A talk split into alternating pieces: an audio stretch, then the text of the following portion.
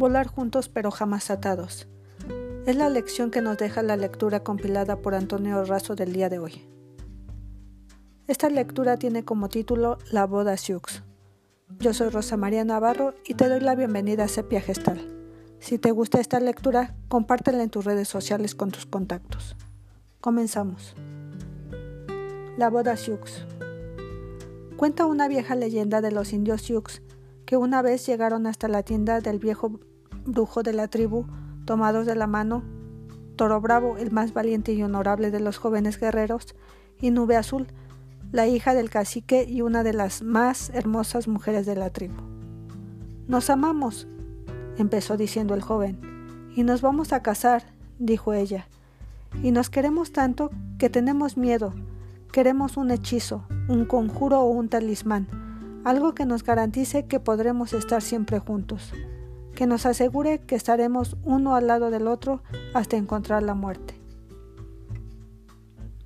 Por favor, díganos, repitieron, ¿hay algo que podamos hacer?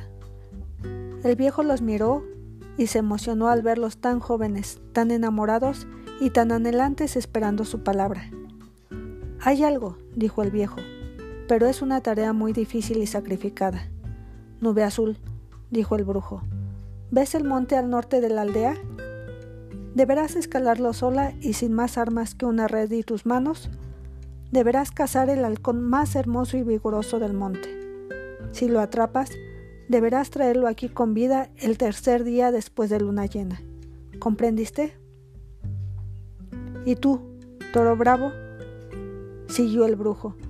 Deberás escalar la montaña del trueno cuando llegues a la cima, encontrarás la más brava de todas las águilas y solamente con tus manos y una red deberás atraparla sin heridas y traerlas ante mí. Viva el mismo día en que vendrá Nube Azul. Salgan ahora, les ordenó. Los jóvenes se abrazaron con ternura y luego partieron a cumplir la misión encomendada, ella hacia el norte y él hacia el sur. Pasó el tiempo, y el día establecido, frente a la tienda del brujo, los dos jóvenes esperaban con sendas bolsas que contenían las aves solicitadas. El viejo les pidió que con mucho cuidado las sacaran de las bolsas. Eran verdaderamente hermosos ejemplares. ¿Y ahora qué haremos? preguntó el joven. ¿Los mataremos y beberemos su sangre en su honor? No, dijo el viejo. ¿Los cocinaremos y comeremos su carne? propuso la joven. No, repitió el viejo. Harán lo que les digo. Tomen las aves y átenlas entre sí por las patas con estas tiras de cuero.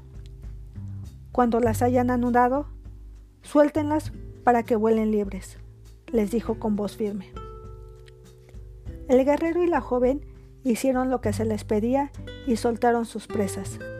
El águila y el halcón intentaron levantar el vuelo, pero solo consiguieron revolcarse por el piso.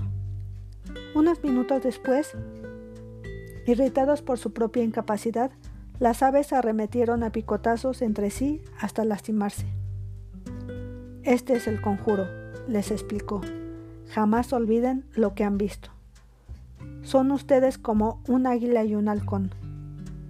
Si se atan el uno al otro, aunque lo hagan por amor, solo vivirán arrastrándose, sino que además, tarde o temprano, empezarán a lastimarse el uno al otro. Si quieren que el amor perdure, vuelen juntos, pero jamás atados.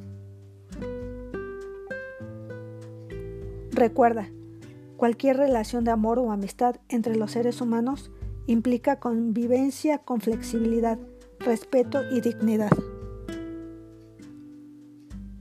Hasta aquí nuestra historia. Cuídate mucho, me despido.